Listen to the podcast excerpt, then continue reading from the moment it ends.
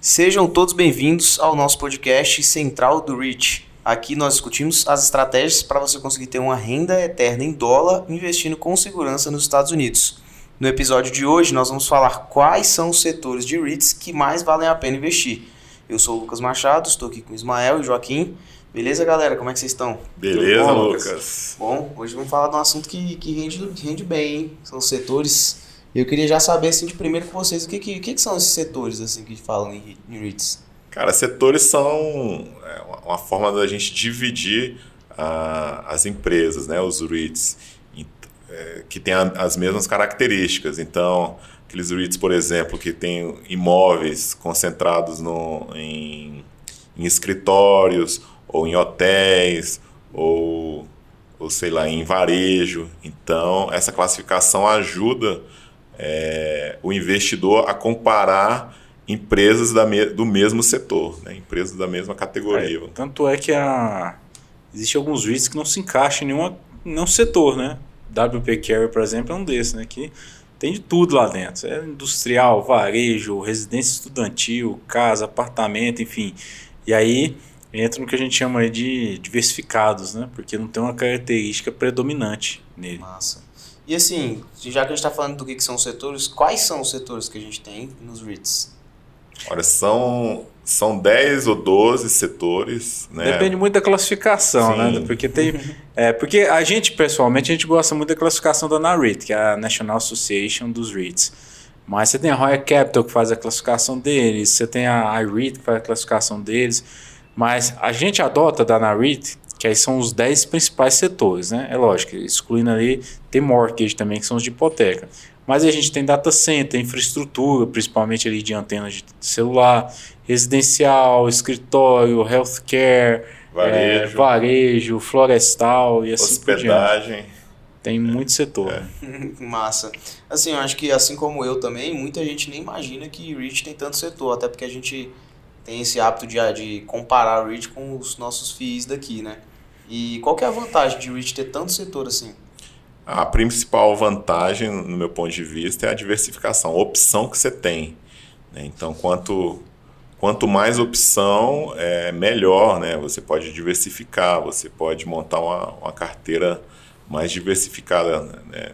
tendo, tendo essas opções. E descorrelacionada também, né? Para entender o que, que, é a importância da correlação. É, imagina que eu tenho, de repente, eu sou dono de 50 apartamentos. Eu tenho um portfólio grande pessoalmente, às vezes. Mas está tudo concentrado em apartamento, entendeu? Se vier uma, uma crise, de repente, ou está tudo concentrado numa cidade, uma crise naquela cidade, eu tenho uma grande chance né, de perder dinheiro ali. Então a gente faz isso que é descorrelacionar. Então você tem alguns vídeos que tem uma correlação quase zero que é o caso, por exemplo, de infraestrutura, no caso de SBA, uhum. quando a gente correlaciona ele com o de hotel. Então, não influencia um no outro. Então, é, o que afeta os REITs de hotéis necessariamente não vai afetar em nada esses REITs de antena, por exemplo. Mas então, na teoria, você fica menos exposto às crises. Exatamente. Crise pode atingir um setor e não atingir outro, então, na teoria, seu patrimônio ele fica um pouco mais blindado. Exatamente. Massa. E assim, já pegando o gancho sobre isso, então o que, que você acha? Tem, tem um número certo de setores que eu tenho que investir? Eu devo investir em um ou dois ou mais? Como é que vocês acham que é um, um jeito mais balanceado de fazer isso? Você tem, na minha visão, você não, as pessoas quando começam elas têm isso, né? Acham que precisa, não, eu preciso ter reach do, de todos os setores. E não é uma verdade, né? Você tem setor que, na minha opinião, o risco não vale a pena o retorno que ele tem para me dar, entendeu? É, e você tem setores que às vezes tem um risco menor e o retorno também menor vai muito do investidor. Mas o ideal, é ali na minha, minha visão, né? E até o que é uma coisa que Ray Dalio fala, né? Que de 8 a 12 ali, se você fizer essa descorrelação entre eles, já é suficiente, né? Não de 8 a 12 setores, 8 a 12 empresas. REITs, é, 12 a 12 REITs. Que estão distribuídos dentro de... Dentro desses setores. Mas você tem alguns setores que tem subsetores dentro deles uhum. ainda, né? Caso de residencial. Residencial você ainda tem residencial de apartamento, residencial de casa, casa manufaturada, residencial. Na hospedagem, por exemplo, você tem é, resorts, cassinos, né, hospedagem focada para negócios. Então. Entendi. Então, até no próprio setor existem setores Exatamente. dentro do setor ali que você pode diversificar também. Exatamente. E assim, já aproveitando que você usou esse gancho aí de quem está começando, quais setores que foram alguns que vocês mesmos começaram assim? Cara, eu comecei, eu acho que com varejo. Se eu não me engano, o primeiro, primeiro isso que eu comprei foi o Realty Income. Ele tem um código dele, é a letra O, o código, né, para você comprar. Acho que foi, foi esse. E o que, que te levou a comprar isso aí? Na época, cara, é, eu comecei como todo mundo. né? Vamos, vamos, vamos testar se, se esse negócio Dividendo aqui, mensal. É, se o, dividendo, se o dividendo vai cair direitinho, se isso daqui é um... Então, ele, ele tem essa característica, é um do- dos poucos REITs que pagam dividendo mensal e ele tem um, um contrato interessante, né? Triple Net Lease, era mais, mais seguro. Então eu falei, cara, vou comprar isso daqui porque ele aparentemente é um REIT mais seguro e paga dividendo mensal. Vamos ver se foi isso que me levou a comprar. E vocês, meu, como é que foi? É, O primeiro que comprei, que eu lembro aqui, foi. Primeiro foi um ETF, né? Porque é natural a gente começar a ir por ETF, porque. Mas o REIT mesmo foi o Federal Real Trust. Que ele é um REIT, apesar de ser de varejo, ele tem um portfólio muito diversificado. Eu sempre gostei muito de olhar até para as empresas brasileiras questão de gestão, né? Se os gestores estão. Se eles têm um foco realmente na empresa, se existe ali muito giro de gestão. E, e o Federal Trust é um REIT muito antigo, né?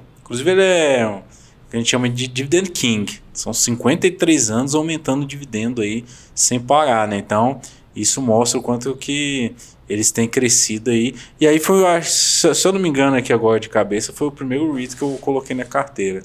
Que massa. E assim, tem algum setor que já surpreendeu vocês assim positivamente desde que vocês começaram a investir? Ah, o setor, hoje em dia, o setor que mais me surpreende, acho que é o industrial, né? É, mas são setores de tecnologia. O industrial eu vou falar um pouco aqui, mas setor de tecnologia como data center. É, quando eu comecei, eu lembro lá no comecinho, eu olhava para data center do mesmo jeito que muita gente olha hoje. Achava que um data center é um HD externo que só armazena informação. E aí quando eu comecei a estudar e vi como eles realmente obtêm receita, como eles crescem, aí eu vi que o negócio é muito maior do que... E realmente eles têm crescido muito. Tirando 2018, que eles tiveram uma queda muito brusca, em todos os outros anos eles é, apresentaram uma performance muito melhor até do que o, o índice geral ali, como o VNQ. Mas hoje o que mais vem, vem me surpreendendo é o setor industrial, e não só pelo crescimento, que apesar de não ser o maior crescimento dos REITs, é um setor em que todo mundo que hoje quer ter um galpão industrial. Até os próprios shopping centers já vem transformando é, o seu espaço em galpão industrial, para a gente ter uma ideia, e galpão de distribuição. Né? Massa. E até dentro do, do setor industrial tem um segmento de, de cannabis, né? Então esse, esse subsetor me surpreendeu positivamente, cara, porque ele disparou e só vem, só vem subindo, né? Então uma, uma indústria nova e com, com bastante investimento e, e com um retorno bem interessante.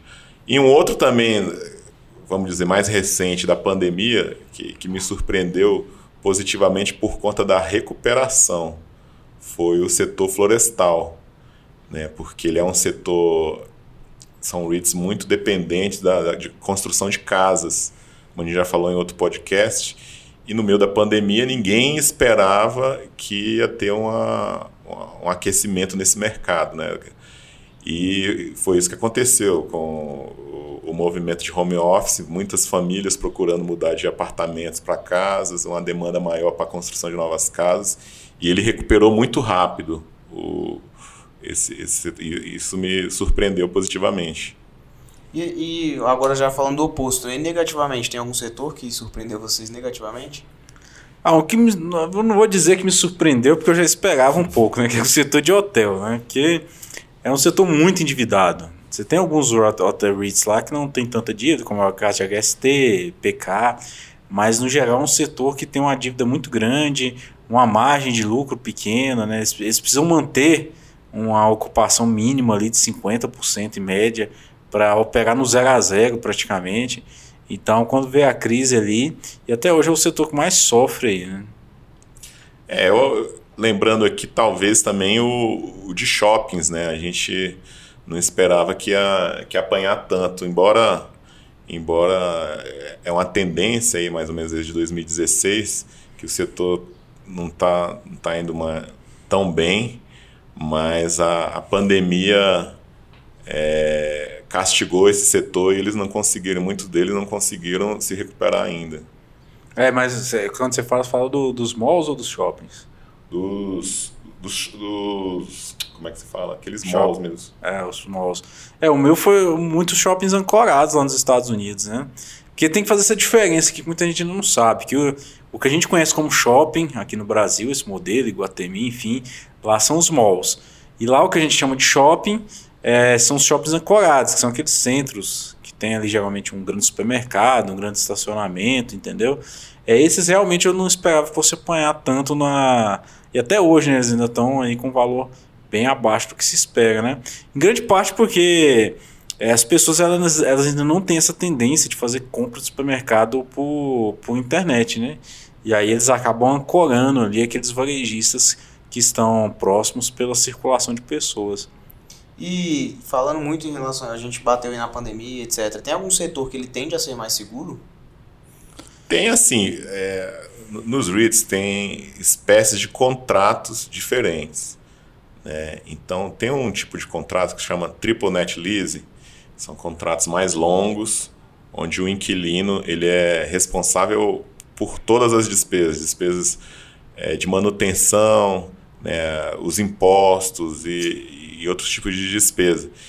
Então o que, que acontece? Tende a ser mais seguro, porque para um, um REIT é, alugar o seu imóvel para essas empresas, a, o critério de seleção é um critério ma, mais elevado, você está entendendo? Os contratos são maiores também, então tende a, a ser mais seguro é, empresas que adotam esse tipo de contrato. Que, é, que, que em muitos casos vira até um setor, né, um subsetor. Subsetor triple net lease, são empresas que utilizam esse tipo de contrato. Nossa. E, e o contrário também, tem setor que tende a ser mais arriscado? Cara, hoje eu vejo que o, o setor com maior risco é o, o mortgage, né, que são as hipotecas. Por que isso? Primeiro, porque é muito difícil você avaliar. É, então, dentro, dentro de REITs de hipoteca, tem muitos instrumentos é, financeiros diferentes e eles precisam usar de, é, derivativos também, porque eles são muito. É, são muito influenciados são muito influenciados pela taxa de juros. Então o que acontece?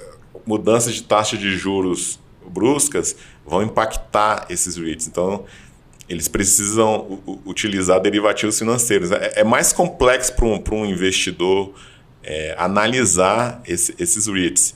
Então, eles se tornam, eles se tornam também mais voláteis. Isso daí. E ao longo do tempo também, ao, ao, no, nos últimos anos, o retorno deles não, não foi tão bom quanto dos equity REITs, como a gente fala. Então, esse para o investidor iniciante, esse seria o mais arriscado, porque é difícil de, de avaliar e é mais volátil. Né? Não que volatilidade seja risco, não é isso.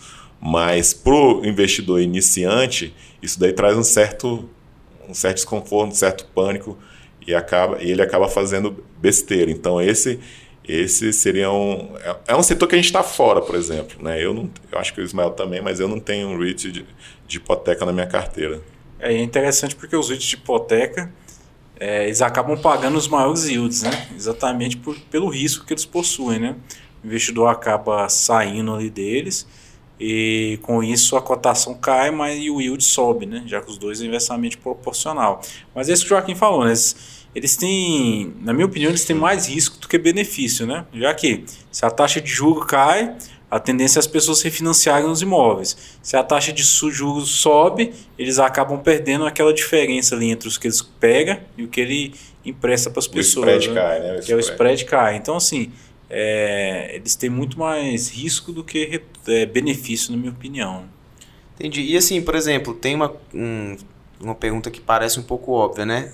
Vale a pena ficar tentando acertar qual setor que vai subir? Por exemplo, ah, veio a pandemia. Obviamente ninguém vai usar mais hotel, já sei que aquele setor vai cair. Tecnologia, todo mundo está usando mais, vale a pena investir. Então, assim, vale a pena para o investidor ele ficar nessa, é, nessa ansiedade de tentar acertar o setor que vai subir, vai cair? Ou, acho, ou vocês acham que isso não é uma coisa tão relevante de ficar toda hora nessa busca incessante de é, eu, eu acho que tem dois modos de responder a tua pergunta. Né? Primeiro, Você tem setor que realmente está em tendência de alta, que é o caso do setor industrial. Ou com o avanço do e-commerce, entendeu? É, as pessoas consumindo mais, principalmente nos Estados Unidos, a necessidade de se fazer entrega cada vez mais rápida, né? Que as empresas lá, elas estão num ritmo que, pô, você compra hoje, hoje mesmo você já recebe a sua encomenda. Então você tem uma necessidade muito grande desses galpões de distribuição de, de mercadorias. Então é lógico, dentro do setor industrial a tendência natural é que ele continue crescendo nos próximos anos. É, você tem o setor data center com aumento da, da, do fluxo de informação, a tendência é com que eles cresçam também, né? Mas você tem alguns setores que as pessoas querem buscar aquela rentabilidade ali de curto prazo, né? Ah, eu quero entrar no setor de hotel ali para pegar no curto prazo uma subida dele, entendeu? Mas o mais difícil, na minha opinião, do que pegar a entrada de curto prazo é você saber o momento de sair, entendeu? Porque pode ser que ele suba um pouco no curto prazo e volte a cair. Isso é comum nos REITs, né? Já que isso é, isso é renda variável que a gente está falando aqui também. Né? Mas você acha que vale a pena ficar, tipo assim, levar isso muito em consideração na hora de investir em REITs? Por exemplo, ficar sempre antenado em qual que é a tendência do setor? Para o longo prazo, eu acredito que sim. Então, assim, por exemplo, igual eu te falei aqui, setor industrial. Pô, eu invisto em setor industrial porque eu vejo a demanda dele por, por longo prazo, entendeu? É, essa tendência que a gente vê, isso é importante a gente saber analisar ela também. Agora, tentar pegar esses pequenos é, oscilações de curto prazo, movimento de curto prazo, e não é que seja errado, tá? A pessoa pode até tentar fazer isso, mas ela tem que saber muito bem o que ela está fazendo. E assim, tem algum setor ou alguns setores que eles normalmente já são mais valorizados, ou eles já são mais buscados também por si só? Tem algum setor que ele transparece mais segurança, eles já são mais buscados? Ou não? Ou sempre vai ter essa, essa varia, variação do que está acontecendo no cenário mundial mesmo? Ah, tem, tem um setor que é o de residencial, principalmente apartamento, que ele sempre se manteve ali muito valorizado, né? Exceto ali na crise subprime e agora alguns, alguns, alguns REITs de apartamento acabam sofrendo muito porque é, com medo dessa tendência do home office, as pessoas migrarem aí para o interior, eles estão com problema também no, no, contrato, né? Que várias renovações de contratos estão é, precisando ser feitas a um valor mais baixo do que o anterior. E depende do mercado também. E né? depende muito do mercado também, né? Porque Nova nos York. Estados Unidos você tem o mercado primário, que são aquelas grandes cidades, o mercado secundário.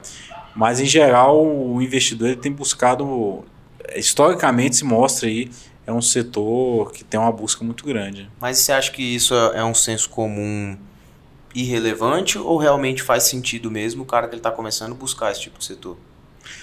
Olha só, na minha opinião, aquilo que a gente falou anteriormente, é, quando a gente começa, é muito mais fácil a gente começar pelo setor industrial. Hoje, olhando, né, apesar de eu vejo que o senso comum, né, e até eu comecei pelo setor de varejo, porque a gente pensa ah, shopping center, uhum. não sei o quê, mas o setor residencial é muito mais simples de se entender, né? Pô, entender como a gente falou outra vez, né? É, pô, em algum momento da minha vida eu tive que escolher uma casa, um apartamento, algum lugar para morar, uma kitnet para comprar, para alugar, enfim. E a gente consegue entender essa lógica, né? Da localização, do aluguel, do retorno que aquele aluguel te dá, entendeu? Reajuste de contrato. Então, isso para o investidor que está iniciando, o setor residencial ele é muito mais é, palatável até para entender. Mas, e assim, a gente está falando de setores que normalmente eles já são mais valorizados. Só que em 2020, agora nessa pandemia, teve algum setor que especificamente em 2020 valorizou muito? Sim, Cara, teve. Você tem, é, é. Tem, é, o que mais valorizou mesmo foi o setor de data center, né? apesar de cair ali no final. Mas dentro do setor industrial, você tem que seguir um subsetor, que é o setor de cannabis, né? Esse setor foi imbatível, né? Os dois REITs que mais se valorizaram foi desse setor, que é Innovative e Power Rate, porque é, principalmente agora com a vitória do, do Biden, né? Você tem expectativa que vai se ampliar ainda mais ainda a liberação da maconha nos Estados Unidos. Mas eu fiz até um vídeo explicando um pouquinho mais um, alguns desafios que esses REITs têm pela frente, né? Olha aí que bom, hein? Bom que já assiste, já pega o gancho para assistir. né? Mas assim, se a gente está falando que tem esses setores que valorizaram na pandemia, existem setores como esses que vale a pena investir só na pandemia ou você acha que é uma coisa que veio na pandemia, mas veio para ficar? Ou tem algum setor que sim, vale a pena investir mais nessa época que ainda estamos vivendo de pandemia? Então, acho que quando você investe em REITs, você investe por longo prazo, né? Então, assim, pô, se eu for tentar pegar essas, essas variações de curto prazo, é, é muito melhor a gente olhar ativos que têm uma volatilidade muito grande. E aí tem gente que opera aí mini índice, enfim. É, Por longo prazo, eu prefiro olhar setores que têm uma proposta de crescer, né? de continuar crescendo de uma forma resiliente. Né? O que, a gente fala? É, a Mary Cold, por exemplo, que é um REIT de industrial que ele trabalha com galpões refrigerados. É, ninguém vai parar de comer, né? Então, a gente só para de comer quando morre. Então é um REIT que ele tem uma tendência de se manter crescendo, apesar dos desafios que ele possui. Você tem o setor industrial, todo mundo, né? Vai em algum momento precisar alugar um apartamento, uma casa, né? A população tende a se manter crescendo. Então você tem alguns setores que, pela própria característica deles, eles são mais resilientes aos ciclos econômicos. E tem algum erro comum que as pessoas, no iniciante ali, normalmente ele comete para escolher algum setor? Eu acho o seguinte, cara, é, o iniciante ele sempre quer comprar barato, né? Então ele sempre, já tem um termo que a gente usa, qual é uma pergunta recorrente. Qual é o setor que está mais descontado? Né? Então ele acha que vai comprar aquele REIT que está é, super barato, entre aspas, e, e, vai ganhar dinheiro. Mas geralmente ele acaba comprando alguma coisa ruim, né? algum, algum REIT bem endividado, com, com, com vários desafios e ele vai comprar barato e aquilo não vai subir e de repente para de pagar dividendo também e sabe e vai ficar ali parado na carteira dele de repente começa até a, a desvalorizar então talvez eu, eu acho que esse seria o, o erro do iniciante mais mais comum assim querer querer comprar pechincha mas sem sem entender o que é essa pechincha né que seria uma pechincha no nosso ponto de vista, seria comprar uma coisa boa a um preço barato e não comprar uma porcaria a um preço lá embaixo. Né? Uhum. É, mas, na minha opinião, o maior erro campeão é buscar yield alto. Né? É... Ele explica para nós o que é yield. O yield, o que, que é? Você recebe ali o dividendo, né? A empresa te paga ali, ela obtém os lucros dela, né? Oriundo do aluguel, e ela distribui isso para o acionista na forma de dividendo. E esse yield ele é calculado com base na cotação. Então o yield ele é a cotação, do, ele é o valor pago em dividendo dos últimos 12 meses dividido é, pela cotação. Né? Então, ou seja, quanto maior a cotação, menor é esse yield. Quanto menor a cotação, maior o yield. Essas são métricas ali inversamente proporcionais. Então o que, que acontece? Se a cotação sobe muito no curto prazo, a tendência é o yield cair, né? Então é aquilo que eu falei, por exemplo, se eu, se eu tenho uma cotação de 100 dólares e ele tem um yield de 10%, do, é, de 10% significa que ele, tá, ele pagou 1 dólar, é 10 dólares, né? Nos últimos é, 12 meses. O investidor iniciante procura muito esse yield alto, né? E o yield alto ele já vem exatamente disso, porque a cotação está caindo, né? Ou seja, o mercado está fugindo daquele rate.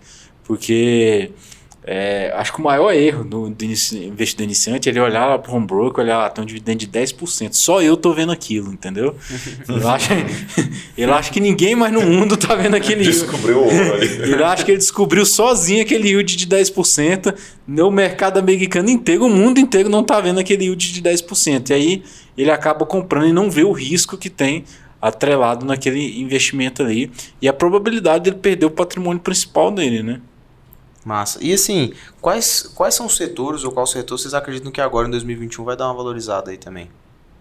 Cara, olha, é, um dos setores que eu acho que ainda pode subir seria o, o florestal, por conta dos incentivos é, econômicos que, que o Biden tem, tem sinalizado, né, por manter também a taxa de juros baixa.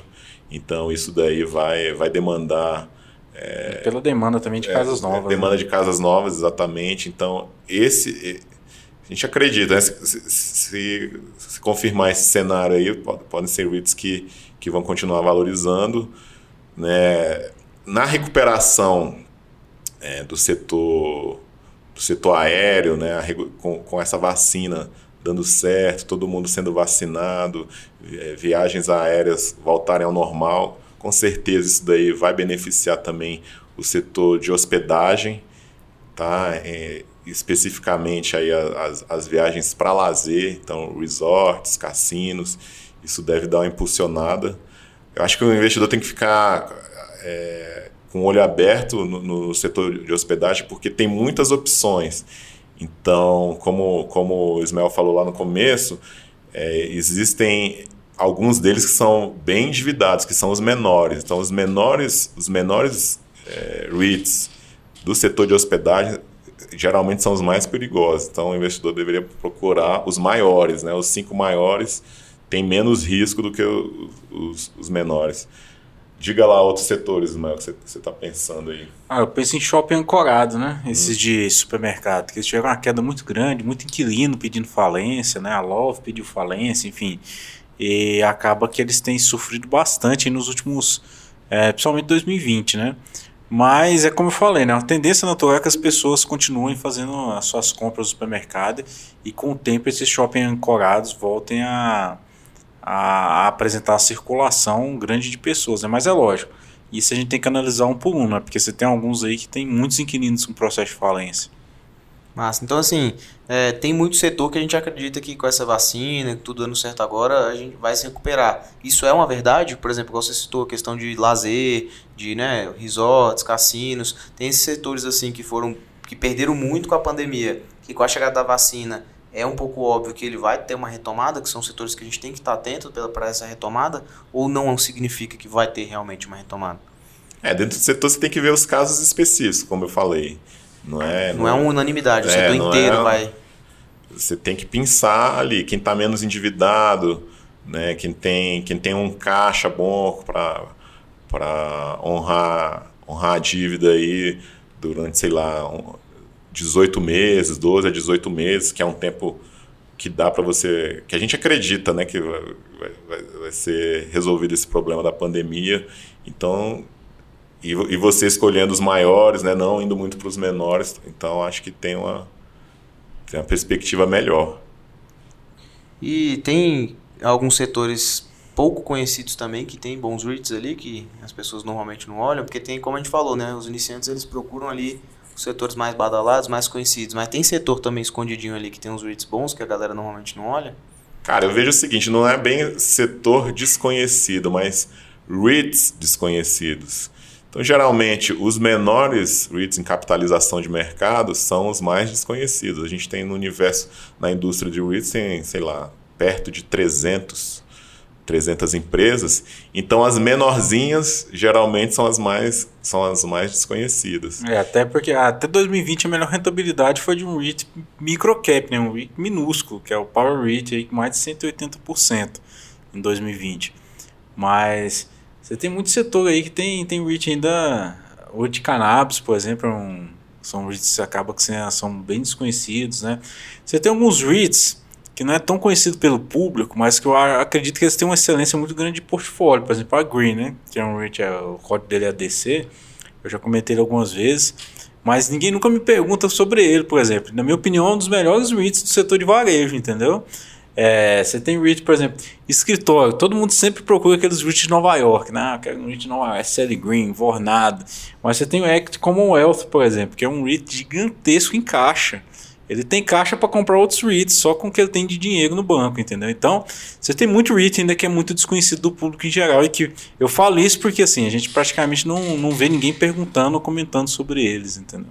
Massa. E assim, pra gente encerrar nosso episódio de hoje, qual que é o qual que é o nosso resumão, nosso ensinamento aí sobre setores que valem a pena a gente investir? Cara, uma primeira coisa, você tem que investir no que você conhece, não é? Então, a gente sempre recomenda que as pessoas comecem a estudar setores mais fáceis. Então, setor residencial, setor de alta armazenagem, é, são setores fáceis de você compreender. Né? Alugar uma casa ou, ou alugar ali um, um, um espaço para você colocar o seu, itens pessoais. Isso é, isso é uma dinâmica de negócio bem, bem fácil. Você são, são métricas mais, é, mais fáceis de você, analisar. Então, estudando esses setores, você pode pensar um ou outro para começar a investir, né?